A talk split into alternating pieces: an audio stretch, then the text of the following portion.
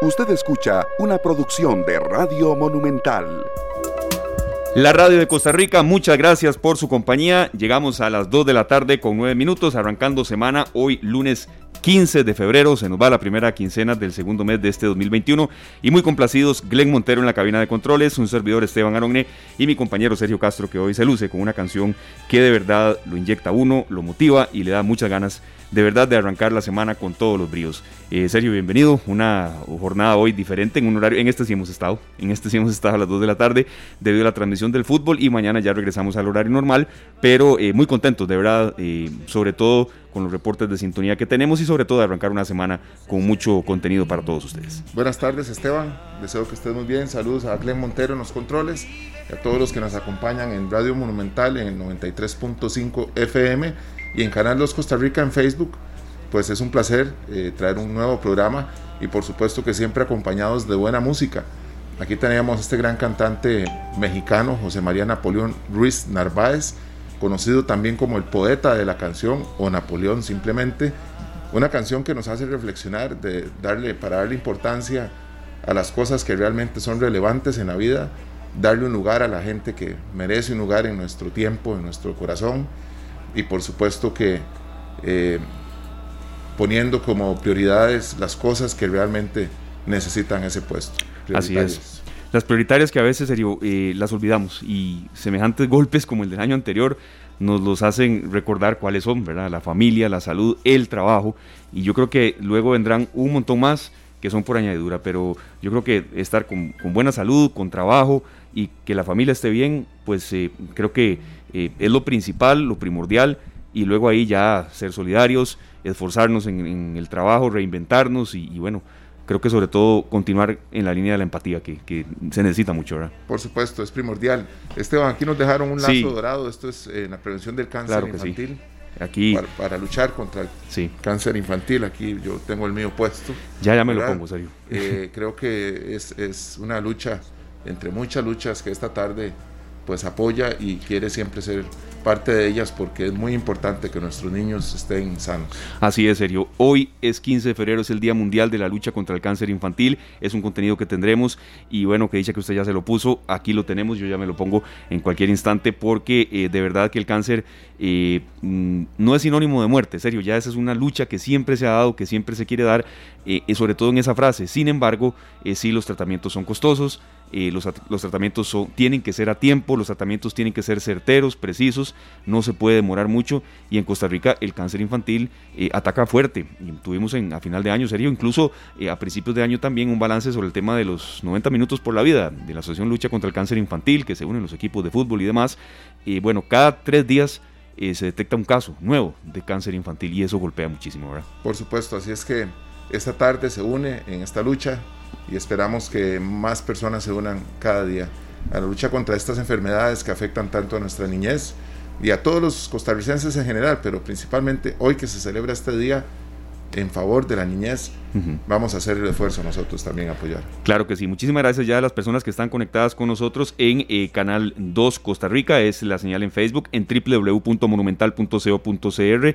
Recordando también que este programa se retransmite desde inicios de año a las 4 de eh, la mañana y hasta las 5 y 30, hora en que arranca la primera emisión de Noticias Monumental, y en horas de la noche también, y por supuesto los domingos, lo mejor de esta tarde, eh, a las 5 de la tarde. Entonces, muchísimas gracias por estar con nosotros en las distintas plataformas. Y bueno, un poco el menú que vamos a tener hoy, Sergio, vamos a hablar con eh, el eh, mm, coordinador del programa de maestría en epidemiología de la Universidad Nacional, el doctor Juan José Romero, que nos va a explicar un poco las últimas cifras en cuanto a la pandemia y también la posibilidad ya a través de un analista, porque la semana pasada tuvimos especialistas de la caja, pero hoy un analista que nos va a decir un poco em, en qué es lo que estamos atravesando, ¿verdad? Eh, ya en materia de análisis, él es epidemiólogo, a la vez es veterinario y bueno, ha estado desde que arrancó esto, no solo en Costa Rica, sino en el mundo, eh, revisando, leyendo y bueno, mm, nos va a compartir un, testimonio también que tiene. Bueno, muy importante, estar al día con la información.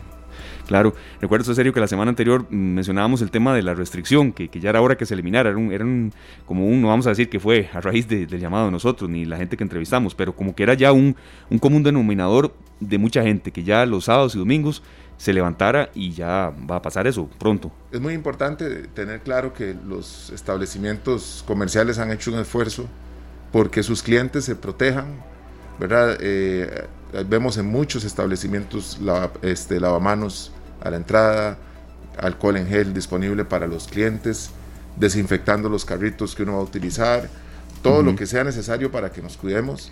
Y creo que mientras mantengamos nosotros esas, esas costumbres, ¿verdad? Que ya se nos están pues eh, arraigando, eh, va a ser muy posible que se sigan abriendo algunas, algunos establecimientos, algunas restricciones también. Es muy importante, eso sí, que sigamos pensando y actuando de forma positiva ante, ante las recomendaciones de las autoridades de salud. Así es, para las personas que nos lo preguntan, la, la restricción vehicular ya será a partir de marzo, que no eh, regirá sábados y domingos y bueno, esto eh, ya fue comunicado y bueno, fue a raíz pues de análisis de las medidas y demás y de análisis de, la cantidad de casos que se han estado eh, presentando. Ese será parte de, eh, nuestro menú y también vamos a hablar sobre emprendimientos, sobre serio, la manera en que hay que apoyar mm, a los emprendedores, pero también cruzadas que en materia de solidaridad y sobre todo de ayuda a los más necesitados eh, siempre han estado y que me parece que, se deben apoyar eh, desde toda trinchera, sobre todo eh, cuando se trata de artistas y cuando se trata de gente de, nuestro país. Por supuesto, por supuesto, las luchas que se están librando hoy en día pues tienen mucho que ver con la empatía, con la solidaridad, con el amor al prójimo y tienen muchos frentes. Hay mucha gente atacando la parte más sensible nuestra que es esa, ser solidarios, ser empáticos, ser amigos, ser hermanos.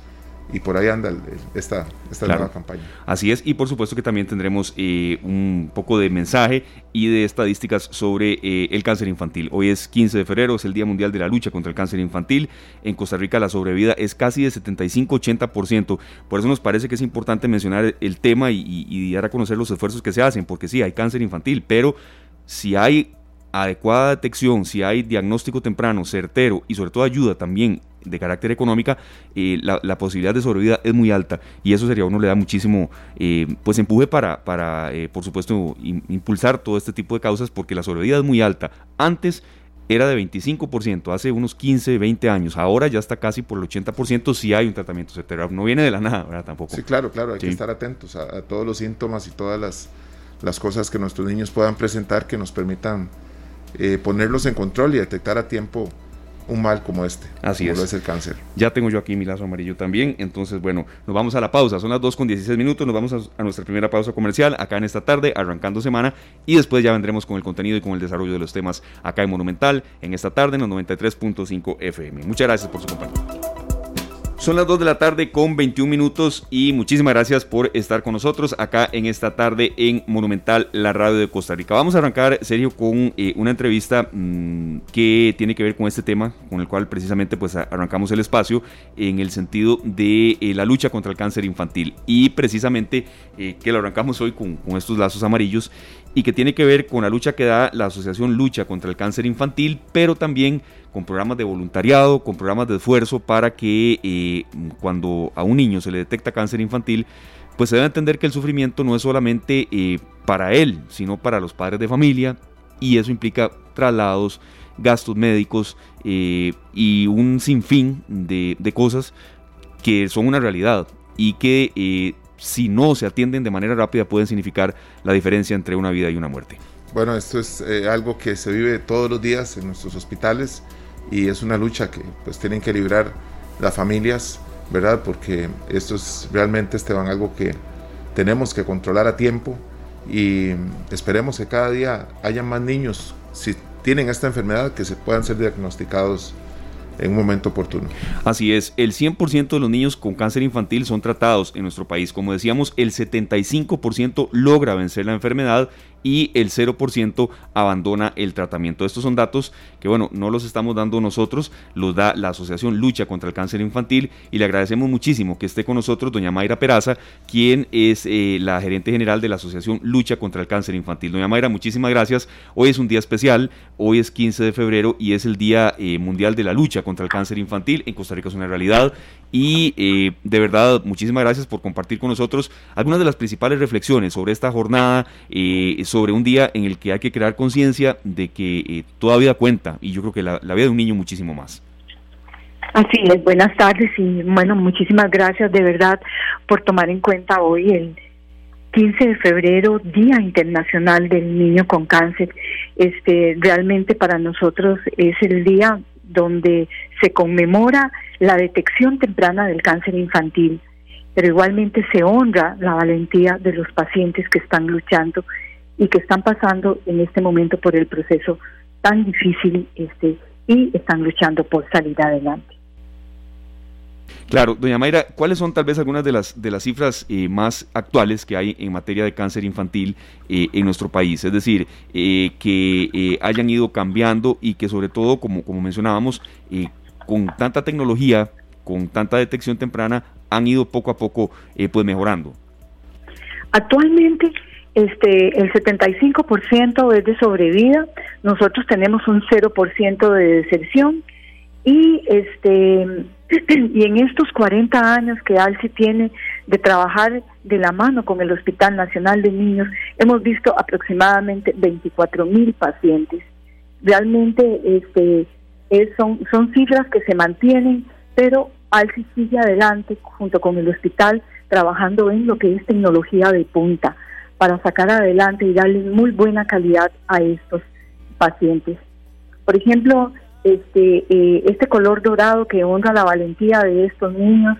Este, por eso hoy nosotros nos eh, lo, reflejamos como símbolo de apoyo para estos pacientes en el día de hoy. Todos andamos con un lazo dorado. Muy importante la campaña, doña Mayra. Nosotros pues nos sumamos y nos gustaría saber cómo ha sido la tasa de detección durante este año de pandemia que ha sido pues eh, un año en el que las autoridades en muchos aspectos han estado enfocados en la atención de la pandemia. ¿Cómo ha sido este año para, para la niñez con respecto al cáncer? Bueno, lo que son las cifras se han mantenido. Realmente este, nosotros logramos este, realizar la campaña de detección temprana, donde manejamos los síntomas más frecuentes de la asociación, que a mí me gustaría el día de hoy mencionar, los 12 síntomas de alerta, este como lo es eh, eh, dolor de cabeza y vómitos durante varios días, y mancha blanca en el ojo cuando le da la luz, es como un reflejo, dolor persistente de huesos y articulaciones y músculos, fiebre sin causa aparente por más de dos semanas, moretes o puntitos rojos en la piel y palidez marcada, crecimiento de ganglios o masas en diferentes partes del cuerpo, pérdida de facultades de un niño, por ejemplo, cuando gatea y deja de hacerlo, problemas para coordinar movimientos, pérdida de fuerza, cansancio, sangrados en encías o nariz, pérdida de peso y apetito,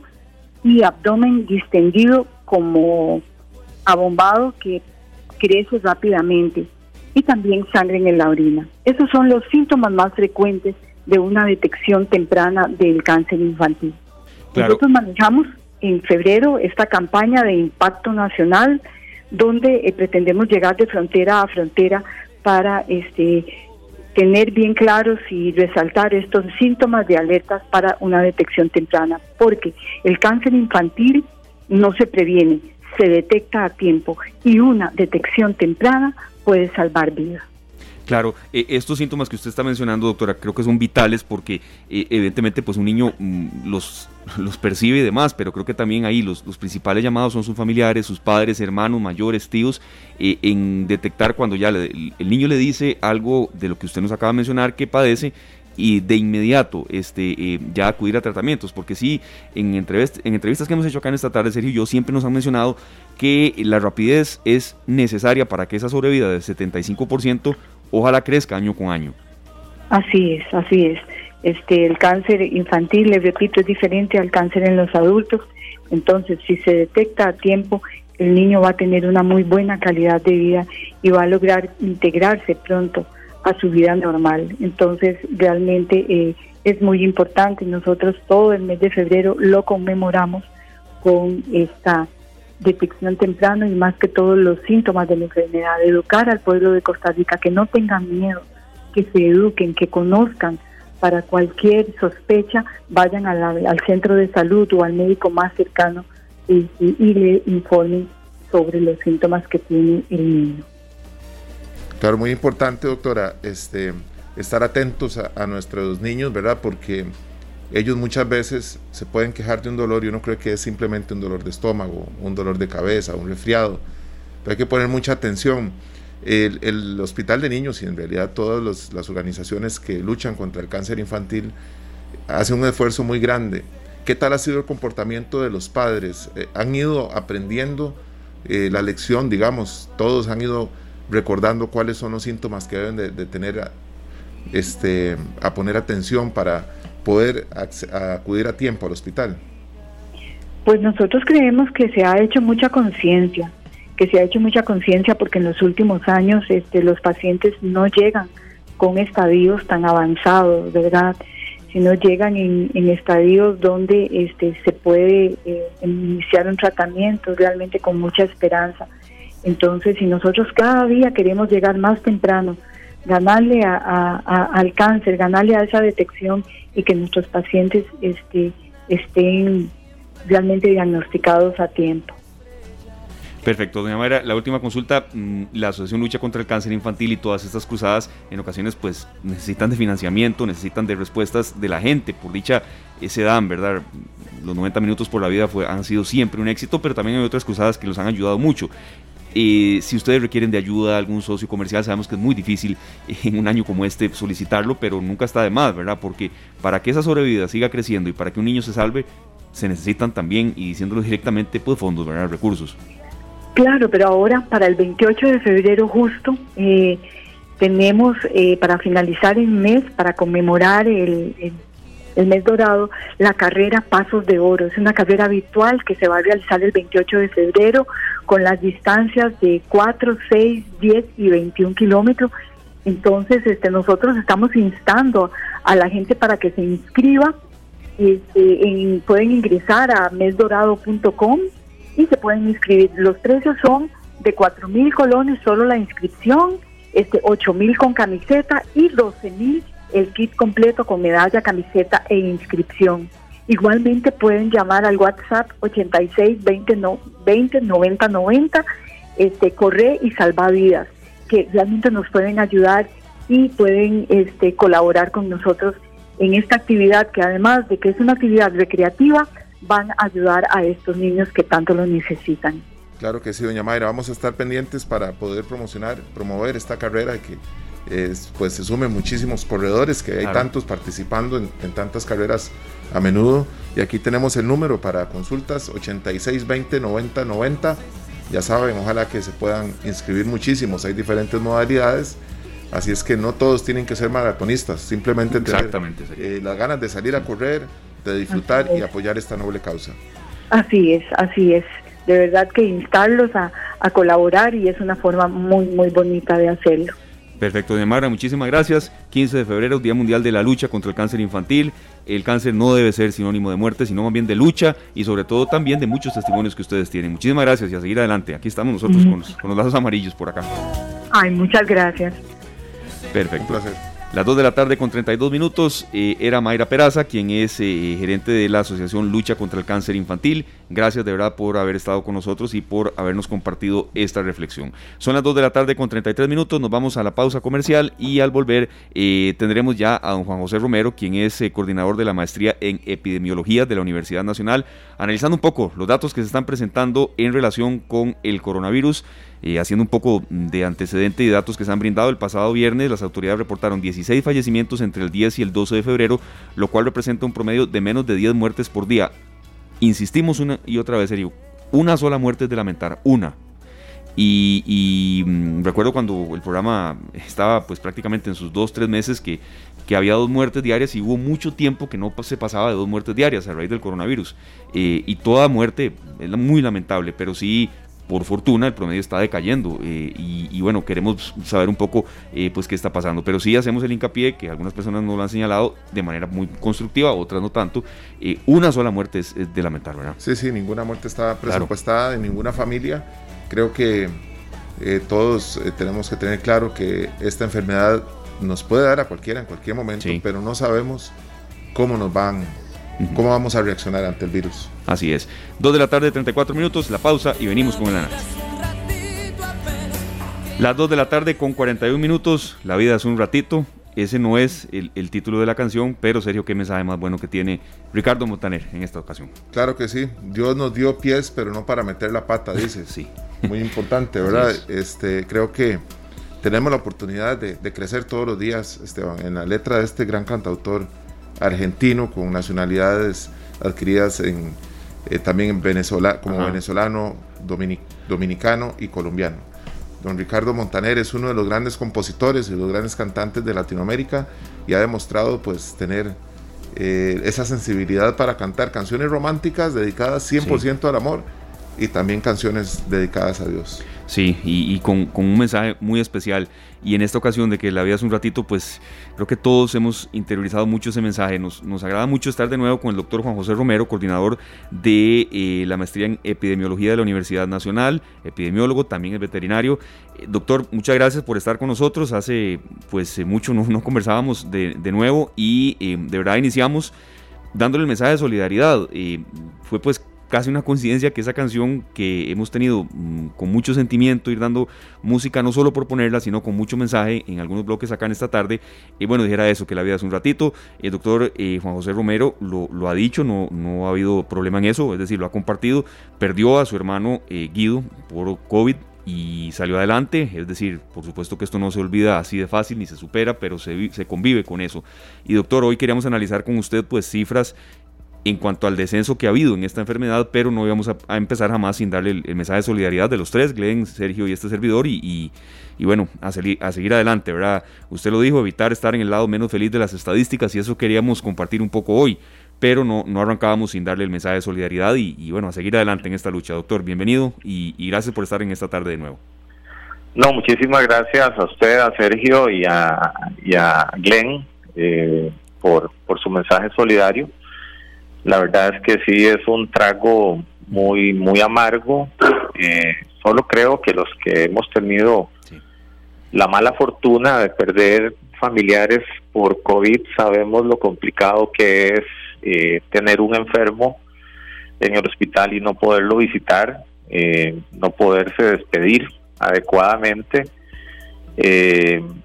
Hasta cierto momento, dependiendo del estado de ellos, pues uno puede conversar por, por el teléfono, por un WhatsApp o una cosa así, eh, les cuesta hablar, entonces no se puede conversar, eh, y ni qué decir ya cuando pasan a una sala de cuidados críticos. Eh, la verdad es que es muy angustiante y, y, yo en serio le digo a la gente que, que traten de no experimentar eso y de no hacer experimentar a sus familias una situación como esta que en realidad es bastante es bastante dura eh, eh, uno no se quiere despedir eh, y aunque uno, porque uno siempre alberga la esperanza, entonces es un, es un luto que se lleva como, que se lleva muy duro, pero también un poquito agravado creo yo por eso de que de no haberse podido despedir de ese ser querido que desafortunadamente ingresa al hospital, pero no sabemos si va a salir. Entonces mi, mi súplica, mi ruego es para que para que nos cuidemos y, y con ello cuidemos también a los que están con nosotros. Doctor, eh, precisamente eso comentábamos hace unos minutos, ¿verdad? De la importancia de tener claro que uno no sabe cómo lo va a atacar el virus, eh, cómo va a reaccionar su organismo ante esta enfermedad y a seguir cuidándonos. Hay muchos protocolos eh, que estamos utilizando hoy en día y tenemos que ser conscientes que no tenemos ahorita la posibilidad de dejar de hacerlo. No, no, eh, definitivamente eh, y probablemente sea el tema de lo que vamos a hablar ahorita, a pesar de que los datos muestran un, una bajada, podríamos decir, dramática, impresionante, de modo positivo, por lo menos con los datos que teníamos hasta el viernes, porque es del, último día que tenemos datos. Eh, creo que lo menos que podemos hacer es eh, confiarnos, es ponernos eh, muy alegres, pero alegres de tipo libertino, ¿verdad? Y, entonces abandonar las buenas prácticas que hemos venido haciendo hasta ahora. Claro, doctor, sí, usted mencionaba bien eso, los, últimos datos con los que contamos son los del viernes, la tasa R que mide la velocidad con la que se disemina el virus está en 0.83 eh, recordemos que antes incluso subía mucho más de un 1. Y lo que mencionábamos, él y yo, el tema de los fallecimientos que han, que, han, que han ido en descenso, pero repetimos, uno solo que haya a uno le duele. ¿A qué atribuye usted, doctor, este descenso? Buenas prácticas de la gente. Hay otros más reticentes que dicen que no, que hay malas prácticas que todavía se mantienen, que mucho tiene que ver el tema de, de, la temperatura, incluso eh, cosas de ese tipo. ¿Qué siente usted que está pasando, doctor? Sí, este, aquí tendría que decir, Esteban, primero que eh, hay un, voy a hacer una pequeñísima aclaración que, que tampoco es, digamos, probablemente el informe que ustedes tenían de, eh, digamos, que se publicó el viernes sea el informe que, que presenta la gente, el, el doctor Evans de la Universidad Hispanoamericana, que sí que reportaba 0.83 eh, para la tasa R, sin embargo, para, eh, para el viernes ya había subido a 0.92. Eh, pero esta tasa R presenta oscilaciones, así que no, yo, yo no me voy a poner mucho en que eh, si subió y si volvió, o sea, otra vez volvió a subir. En realidad es que eh, hacia el fin de semana subió un poco, pero digamos que, como, como nosotros decimos, tal vez nuestro nuevo uno, ¿verdad? Que es el del cual no queremos pasar, se vaya a ubicar cerca de 450 a 500 casos promedio por día, lo cual sigue siendo muy bueno en el tanto se mantengan las proporciones de ocupación hospitalaria eh, con respecto a, las, a, los nuevos diagnosticados. Eso sería muy bueno, ¿verdad? Eh, ahora, ¿a, qué podemos atribuir esto? Eh, podrían ser muchas cosas, es una suma de, muchas cosas. yo quisiera comenzar pensando que la gente ha aprendido después de mucho tiempo a utilizar la mascarilla, eh, yo creo que ustedes y yo cada vez lo vemos más, la gente en las estaciones de buses, en las estaciones del tren, utilizando las mascarillas, en los supermercados, eh, inclusive eh, en la calle, caminando, ¿verdad? Eh, me decía un amigo danés que acaba, bueno, pero costarricense que trabaja en Dinamarca precisamente en el control de la COVID allá, que a él le sorprendía mucho ver a la gente en Costa Rica en la calle caminando con mascarilla. Dice que en Dinamarca eso no se ve, la gente anda caminando sin mascarilla. En espacios cerrados sí se usa la mascarilla porque es obligatorio, pero en la calle no. Entonces que él decía que tal vez eso también colabora porque eh, implica un uso bastante más estricto probablemente en los espacios en los espacios privados. Eh, podría también eh, tener que ver con la estación seca ¿verdad? Es una estación seca y al, y al mismo tiempo ventosa. Entonces, eh, todo esto colabora, eh, digamos, la, la, temperatura caliente y el viento hacen mm, que la diseminación del virus por los aerosoles sea eh, más ineficiente, ¿verdad? Inclusive la temperatura ambiente inactiva más rápidamente los virus que caen sobre superficies o eh, inclusive sobre, sobre el piso y cosas por el estilo. Entonces todas estas cosas eh, vienen, a, vienen a ayudar. Eh, creo que también pudo haber ayudado mucho que el, durante el fin de año las, las, los negocios bueno, abrieron bastante y bastantes negocios, contrataron mucha gente y estaban bajo el, ojo avisor del Ministerio de Salud. Entonces los protocolos se hicieron bastante bien, creo yo, que en la mayoría de los negocios, restaurantes, hoteles, eh, centros comerciales, los, los, protocolos se siguieron muy bien y entonces esto ayudó que a pesar de que mucha gente saliera, eh, no fueran muchos los casos. Eh, eso pensando en, que fueran una reducción real y luego tenemos una reducción que yo llamo aparente, que son casos que realmente sí están ocurriendo, pero que la gente no, no los reporta. Eh, que son, yo diría que no son pocos, y, que yo eh, creo que los justifico de alguna manera. Suena muy raro que yo lo diga, ¿verdad? Pero eh, hay mucha gente que, digamos, que le da vergüenza tener COVID. que le da vergüenza por varias razones. Hay, hay mucha estigmatización con respecto a tener COVID y una de ellas es que la gente que tiene COVID lo hace por irresponsable. Eh, esto es parcialmente cierto, pero parcialmente no. Hay mucha gente que es muy, muy responsable y en un pequeño descuido, en un accidente, eh, se contagia, ¿verdad? Este, entonces, em, ah, por ahí hay una parte. La otra es que hay gente que tal vez recuperó trabajo después de mucho tiempo y este comienza con un resfrío y comienza con síntomas eh, parecidos al resfrío, inclusive hasta podría perder eh, el, gusto y el olfato, pero se las aguanta, toman antigripales, este, mm, digamos que extreman sus medidas de, seguridad para con los demás, eh, pero no dan a conocer que, que tenían el que tenían la enfermedad entonces, digamos que ahí hay un subregistro, ¿verdad? Puede haber un subregistro porque la gente no quiere perder el trabajo, no quiere una orden sanitaria. Es más, solo el hecho de ir a, que le, a, a, consultar y que le tomen una muestra implica una orden sanitaria de tres días. Claro. Eh, ya eso es irse para la casa. Y si sale positivo es una orden sanitaria por 14 días. Entonces es medio mes con más o menos medio salario. Eh, eh, si es que si es que continúa empleado, ¿verdad? Entonces son, son, son cosas que pueden hacer que haya una reducción, por una parte que yo digo real, que creo que son bastantes, y otra parte que es aparente, que podrían ser no muchos, pero que también están ahí y al final suman.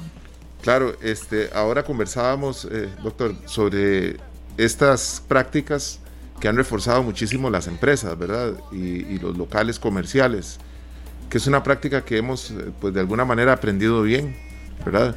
A los que podemos andar un salveque o andamos en el carro, donde podamos alcohol en gel, a veces toallas húmedas, eh, estamos buscando siempre un lavatorio donde eh, lavarnos las manos constantemente. todas estas prácticas juntas y tanta gente haciéndolo a la vez, pues ha dado resultados. Yo creo que el hecho de que ahora se abran los fines de semana las posibilidades de que uno circule sin restricción a la placa par o impar, es una muestra de que pues las cosas se han ido haciendo de una manera estricta en algunos hogares y, hemos logrado cosas positivas. Sí, sí, sí. De hecho, eh, hace poquitos días, una, creo que el viernes o el sábado, una colega de ustedes de otro medio eh, me preguntaba eh, si yo veía que estas medidas iban a estar con nosotros. La, la pregunta era si, si el virus iba a estar con nosotros mucho tiempo más eh, y pues mi, respuesta es sí. Eh, el virus se adaptó tan bien a la transmisión entre humanos que es muy probable que siga estando con nosotros y es altamente probable que, estas vacunaciones que ahora estamos eh, realizando de urgencia después se vuelvan rutinarias, más o menos como la, vacunación contra los, los virus de gripes estacionales. Y el asunto es que precisamente el virus se ha hecho tan, tan eficiente en esa transmisión de persona a persona eh, y por fomites, o sea, por superficies contaminadas, que yo creo que, efectivamente vamos a tener que seguir utilizando las mascarillas en espacios cerrados. sería lo más seguro. ¿verdad? Entonces usted va a viajar en el tren, va a viajar en un bus o, va a estar en una reunión o una oficina, mi recomendación es lleve su mascarilla, no se le olvide usar la mascarilla. Eh, eh, pero esto de los lavatorios a la entrada de los restaurantes debería de quedarse para toda la vida. Claro, claro. Sí. ¿Verdad? Este, que si nosotros vamos a recibir visitas en la casa, eh, pues pedirles que pasen a lavarse las manos o uno, tener la costumbre de irse a lavar directamente las manos o tener eh, un alcohol en gel para estarse desinfectando, no solo pensando en COVID, ¿verdad? Eh, en realidad son muchas infecciones respiratorias las que, las que pasan por año, igualmente las infecciones del tracto digestivo. Entonces, estas prácticas que mencionaba Sergio, que han hecho probablemente que, que la gente las tenga muy presentes, que los empresarios las tengan muy presentes, ahorita nos están ayudando contra la COVID y yo creo que eso es una cosa muy buena, pero creo que, que sería muy bueno, ya sea que el Ministerio de Salud lo ponga como una parte del permiso sanitario de funcionamiento o eh, eh, o no, yo creo que debería de, instituirse como una práctica de un sitio seguro y, no sé si se podría poner algo así como un, un rótulo de sitio seguro, pero yo me sentiría más seguro yendo a un lugar que, se, que se siguen estas prácticas. Claro, Eh, doctor, ¿verdad que eh, nosotros pues podemos adquirir el virus en el momento menos pensado? Aún teniendo la mayor cantidad de, cuidados, eh, eso que usted decía ahora, un descuido de uno, de otra persona, sin, sin ser algo que uno diga, qué bárbaro, ¿verdad? Qué torta te jalaste, qué hiciste. El, más mínimo descuido, quitarse la mascarilla para acomodársela de nuevo en, medio de mucha gente. Eh, tantas cosas que pueden suceder que uno ni cuenta se da. Se fue y tocó un montón de artículos en el supermercado, después se rascó la cara. Cualquier detallito de estos, aún el lugar sea sumamente seguro, eh, pues no, no, es para que nos sintamos culpables ni, ni, mucho menos, ¿verdad? Eh, exactamente. Yo, creo que esa es una cosa que, que tenemos que, que tenemos que pensar. tenemos que quitarnos de la cabeza eh, que uno, eh, o sea, de que todos adquirimos el, el coronavirus por, por, saber, por indolentes, por irresponsables. Eh, quizás una buena parte y una, una mayoría sí, porque veámoslo de esta manera, el, eh, la gran mayoría de los contagios se dan por supercontagios, ¿verdad? Entonces una persona que contagia a 4, a 8, a 16, hasta 80 personas eh, si se reúnen en un lugar cerrado y, uno ve las historias de que a mí me cuentan mis estudiantes y me dicen, no, mira, una familia entera. Hicieron la fiesta de fin de año y, y entonces de ahí la mamá y el papá y el abuelito y los tíos y demás familiares salieron salieron contagiados entonces pero resulta que hubo muchas otras familias eh, eh, que hicimos reuniones que, que guardamos las los protocolos y nada pasó. Pero, pero resulta que hay mucha otra gente que, como usted dice, vamos al supermercado, eh, tal vez tuvimos la mala suerte de, eh, eh, de tocar algún algo que alguna persona, digamos, alguna persona que anduviera portando el SARS-CoV-2 en ese momento se acomodó la mascarilla, la mascarilla por eso es que no hay que andársela tocando de la tela. Si uno se la va a acomodar, hay que acomodársela de los, de los tirantitos, ¿verdad? Y la gente se toca la mascarilla, se la acomoda y resulta que uno cuando está respirando, inclusive cuando uno tose, las partículas del virus y la humedad hacen que esas tres capas de la mascarilla, eh, el virus pase o cierta cantidad del virus pase. Entonces uno se toca la mascarilla y después llega y toca algo y alguien viene atrás y por mala suerte tocó llegó al carro, no se desinfectó, se rascó la cara o andando en el mismo supermercado se rascó la cara, se rascó los ojos, eh, porque uno se toca la cara cientos de veces en una hora. Así es, o sea, uno se toca varias veces a, la cara. Ahora se la toca uno menos porque tiene la mascarilla puesta y los que usamos anteojos menos, pero es posible. Entonces hay hay accidentes. En realidad no son los más, pero hay accidentes. Doctor, Ajá. Sí, perdonando la interrupción, pero es, es con, en relación, por supuesto, con este mismo tema.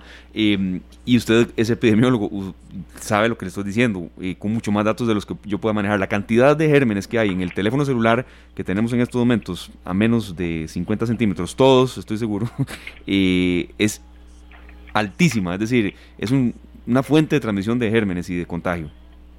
Efectivamente, eh, eh, el, el, teléfono celular es, eh, vamos a ver, el teléfono celular puede ser tan contaminado como las perillas de un baño, para que más o menos tengamos una idea. ¿Por qué? Porque nosotros tocamos todo y tocamos el celular, ¿verdad? Entonces, llevamos cosas del celular a las cosas que tocamos y de las cosas que tocamos al celular.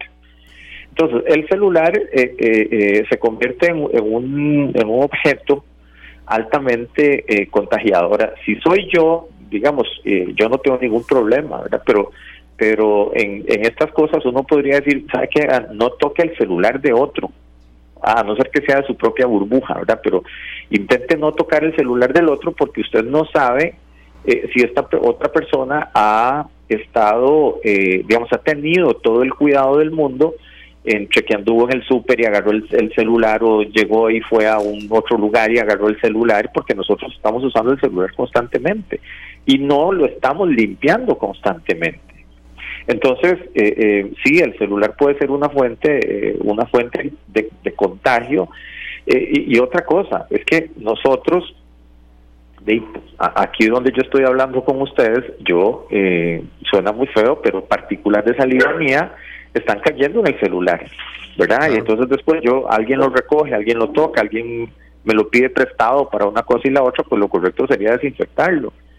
Pero sí, el, celular es es es, eh, es un fomite o un fomite eh, altamente contaminado y, y, una buena vía para poder contagiar el coronavirus y eso ya está reportado. Bueno, es muy importante seguir teniendo muchos cuidados, doctor. Eh, agradecemos muchísimo estos minutos tan importantes, ¿verdad? Que realmente yo sé que muchos, Esteban, agradecen claro. este, este refuerzo constante nuestro. Y, además, eh, en serio, porque siempre el doctor nos da como, como ángulos nuevos, ángulos distintos eh, en materia de que, sí, por supuesto, quizá la pandemia del coronavirus es, la esencial en, materia de, posibilidad de contagio, pero hay otro montón de enfermedades ahí que están y, y, vamos saliendo poco a poco, lentamente, doctor, pero, pero a reforzar y también a no dejar de lado la lucha, ¿verdad? Pero eh, de nosotros mismos depende de que todas estas reaperturas vayan siendo más y más progresivas y ojalá más eh, eh, rápidas, ¿verdad? Sí, de hecho, aprovechando Esteban y, y, Sergio, vean, a nosotros se nos olvida, o tal vez no sabemos, que en el mundo entre 500 y 700 mil personas al año mueren por gripes estacionales o por, o, por con, eh, complicaciones derivadas de gripes estacionales. Y resulta que para eso también hay vacunas y la gente les rehuye a las vacunas y, yo les digo, pero vacúnense. Ah, no, porque ¿para qué me vacuno? Ahí me enfermo y una cosa y la otra. Y, la, y mucha gente dice, no, yo sé mucha gente que se vacunó y después se enfermó. Eh, sí, pero el asunto es que se pudo haber enfermado peor. La vacuna no es para no enfermarse, perdón, no es para no infectarse. La vacuna es para no enfermarse gravemente. Y la vacuna que se está poniendo ahorita para contra el coronavirus, contra el nuevo coronavirus, es igual. Lo que buscamos es que la gente no se enferme de gravedad como para llegar al hospital o no se enferme de gravedad para como para morir y esto eh, lo están viendo ahorita en Israel, que cayeron dramáticamente un 92% la cantidad de nuevas infecciones con el hecho de haber vacunado un altísimo porcentaje de su población. Entonces, hacia allá vamos. Pero también tenemos otras infecciones que matan medio millón de gentes al año, para ponerlo fácil así. Entonces, eh, eh, y esas se evitan exactamente de la misma manera que evitamos el coronavirus. Y otra cosa que es muy importante, si usted está enfermo, con las personas que me están oyendo, si usted está enfermo de algo como un resfrío, eh, al principio, o sea, al día del resfrío, quédese en su casa, pida permiso, vaya al hospital, a, la clínica que lo vean. Si tiene fiebre, ni para qué, porque si no es coronavirus, puede ser cualquier otro virus respiratorio. Y un virus respiratorio que infecte y que afecte a una persona con asma o a una persona con una enfermedad pulmonar obstructiva crónica o con cualquier otro padecimiento, lo puede matar. O sea, eh, eh, tenemos que tener eso muy, muy presente. Entonces tenemos que ser muy responsables para tratar de, porque muchos de nosotros con, con una gripe nos vamos a trabajar. Yo creo que esa es una práctica que tenemos que erradicar.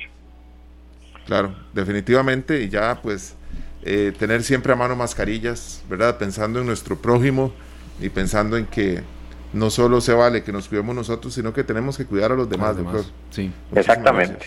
Y no, ¿verdad? Y, no es responsabilidad de los patronos que uno esté sano, no es responsabilidad de los profesores ni de los maestros que los niños estén sanos. Tenemos que hacer el trabajo en casa. Doctor, muchísimas gracias, de verdad. El, mensaje de nuevo, solidaridad y a seguir adelante, doctor. Muchísimas gracias. Ahí le llamaremos en otras oportunidades también para servirles, que estén muy bien, que tengan muy buenas tardes, saludos a Glenn y, saludos a, todos los oyentes y que disfruten del cafecito. Muchas gracias, un fuerte abrazo. Ya, lo vio entonces. Hasta pronto. Gracias, doctor. El doctor Juan José Romero, coordinador de, la maestría de epidemiología de la Universidad Nacional, aparte de epidemiólogo veterinario y, eh, bueno, docente, investigador y, eh, bueno, perdió al hermano de coronavirus y ha seguido adelante. Él dio su testimonio y no le fue nada fácil y nos ayudaba a interpretar esta cifra, serio, que sí, vamos a la baja. Y, como usted decía, yo creo que eso es esencial. También, ya aquí la, el cuidado es, de cada uno, porque ya uno está viendo como cada vez más hay más reapertura y en algunos casos no es con muchas medidas de prevención, ¿verdad? Claro, no, no, y si, nos enfermamos, Esteban, pues tenemos que, que, cuidarnos mucho y avisar a la gente que con la que hemos tenido contacto para que sepan que uno está enfermo y que se cuiden y si pueden hacerse una prueba que se la hagan porque eso es actuar de forma correcta, preventiva ¿verdad? y responsable. Así es. Tres de la tarde con seis minutos, una muy breve pausa y al volver vendremos con un bloque de buenas noticias, de emprendimiento y sobre todo de un mensaje de positivismo y de solidaridad que nunca está de más acá en esta tarde monumental, la radio de Costa Rica. Ya venimos. Bueno, al ser las 3 y 12 de la tarde, le damos un espacio a las buenas noticias. Esto tiene que ver mucho con empatía, Esteban, con eh, ser solidarios, tener claro que vamos a salir adelante de esta pandemia, pero tenemos que estar más juntos y más cerca de, nuestros seres amados. Sí, sí, más unidos y sobre todo recordar eso, que la familia, los seres amados, los más cercanos, eh, son los que siempre están ahí. Y bueno, cuando a veces se nos va un poco, se nos inclina la balanza hacia noticias que no son tan positivas, y, es que así es la realidad de la vida, en serio, lo bueno, lo malo, la vida es de distintos colores, eh, nos lo señalan, pero también cuando tenemos este bloque, la gente lo agradece mucho y sobre todo que le damos la oportunidad a la gente que, que la ha visto tan complicada el año anterior y en parte lo que llevamos de este, eh, lo agradece mucho. Bueno, aquí le vamos a dar la bienvenida a dos grandes amigos, Esteban. Uno de ellos es mi hermano, es una iniciativa para promover eh, la solidaridad, saber que juntos vamos a vencer toda esta situación y así se llama este espacio, Venceremos, en la voz de Jorge Enrique Rodríguez, gran cantante costarricense. Eh, realmente estas cosas son maravillosas. Eh, Glenn, si puedes ponerla de nuevo un segundito para que nuestros oyentes sepan por dónde va el asunto. Buenas tardes, Jorge. Buenas tardes, qué gusto. Un placer, un igual, placer. Enrique, un placer, un gran placer que esté con nosotros en esta tarde. Acá estamos. Igualmente, igualmente. Aquí estamos maravillados con esta maravillosa canción eh, deseando que tenga mucho éxito, por supuesto que la gente se apunte y diga juntos venceremos.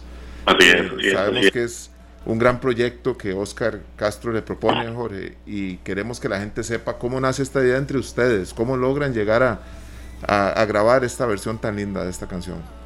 Sí, es, fue una experiencia muy bonita y con una motivación y una justificación eh, muy, muy válida. Cuando empezó esto de la pandemia, en mi, en mi trabajo como productor, yo recibí por lo menos por lo menos 10 ofertas para hacer canciones de motivación, ¿verdad? En cuanto a, producir a otros artistas o apuntarme a, algún grupo, pero ninguna de esas canciones hablaba más que como tengan calma, tengan calma, tengan calma, ¿verdad? Todo va a estar bien. Y pues no me motivaba apuntarme tanto porque la realidad que estábamos viviendo en ese momento era que estábamos súper asustados, súper nerviosos y ahora qué, toda una forma nueva de, ver cómo producíamos en el sector, especialmente de la música, pues a todos nosotros, los colegas, nos dejaron sin trabajo inmediatamente. Sí. Entonces, eh, cuando Oscar me llama y me dice, eh, Jorge, necesitamos hacer una canción pero que tenga sangre. Esa fue la expresión que me dijo.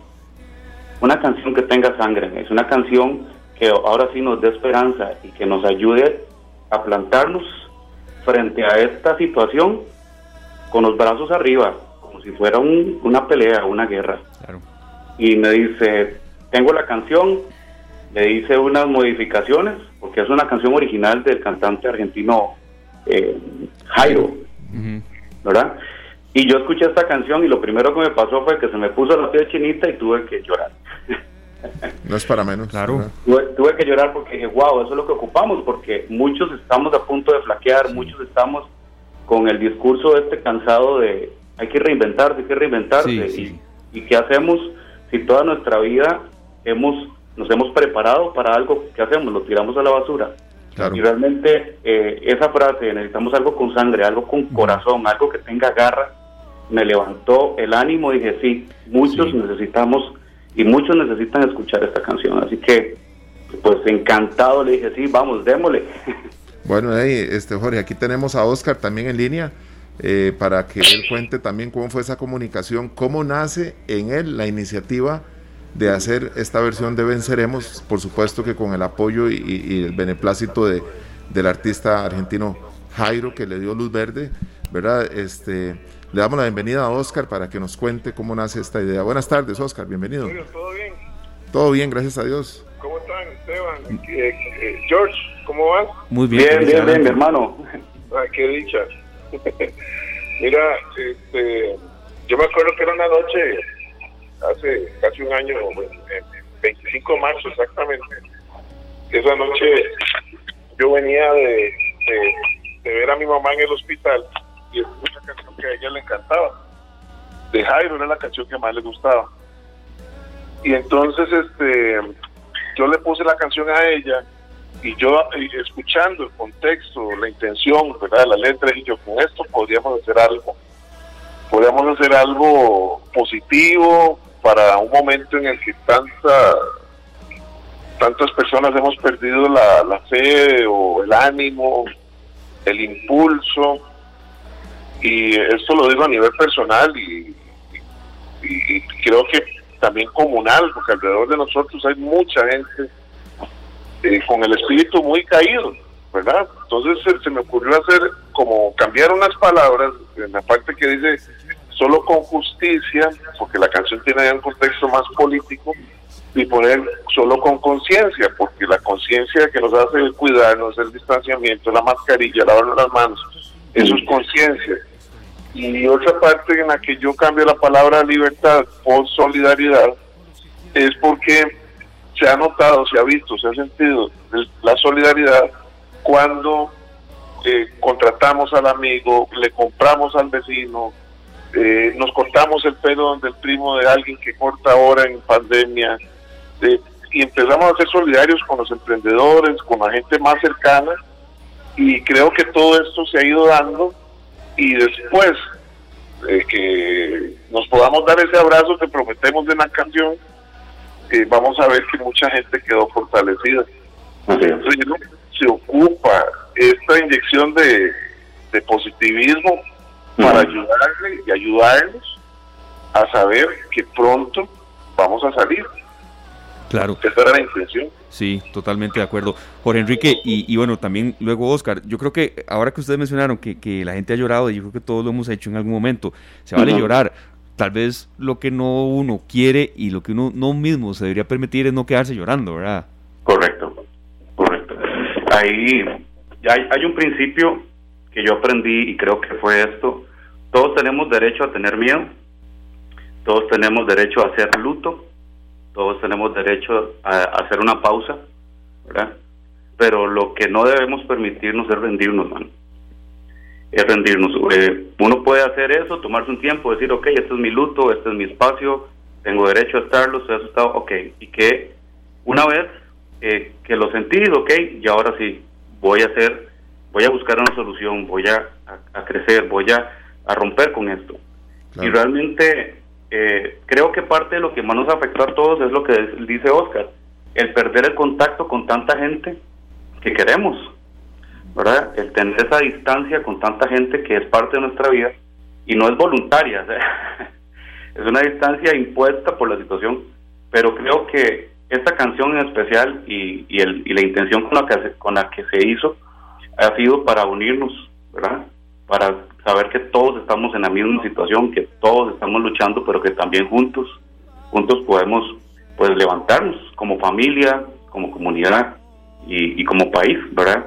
me encantó ver eh, gente de otros países ah, eh, comentando ya las publicaciones y diciendo necesitábamos esta canción, ¿verdad? Creo que inicialmente eh, pensamos en Costa Rica, pero se está expandiendo a Latinoamérica y, es un mensaje que necesitamos. unámonos, vamos a hacerlo, vamos a lograrlo.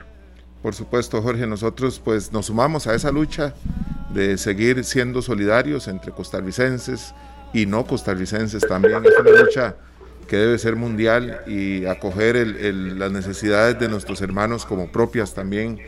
Creo que, que, esto es un buen momento para hacerlo. Ya estamos a 11 meses y un poquito más de haber iniciado este, este, este tiempo tan difícil como lo ha sido la pandemia. Claro.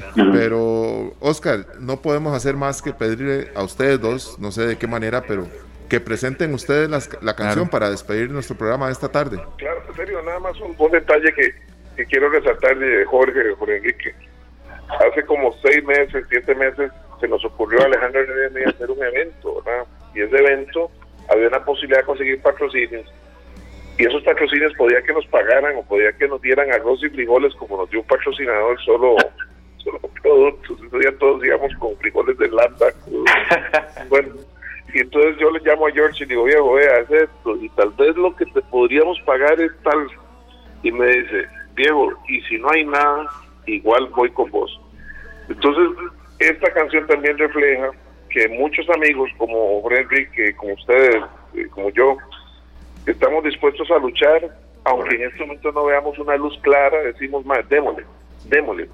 No, no, no hagamos, no esperemos a que los tiempos buenos vengan, generémoslos. Claro, esa es la y de eso se trata. No nos, quedemos, no nos quedemos con la idea. Exactamente. Así que, George, dale, te doy el honor que mereces para presentarla, porque la potencia, el amor y la, el compromiso y el talento con que existe esta canción. Muchas gracias. Muchas gracias.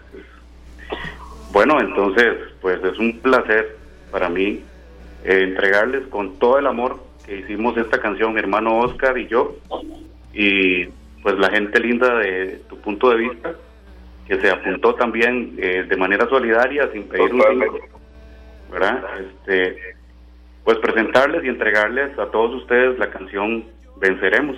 Esperamos que realmente puedan sentir esa fortaleza, esa esperanza, esa fe que necesitamos para salir a, salir adelante. Así que con mucho cariño venceremos. Muchas gracias, Jorge. Muchas gracias. A ustedes. Nosotros, este, con muchísimo gusto vamos a presentar esta canción. Feliz tarde, gracias. Que la pasen bien. Muchísimas gracias. Este programa fue una producción de Radio Monumental.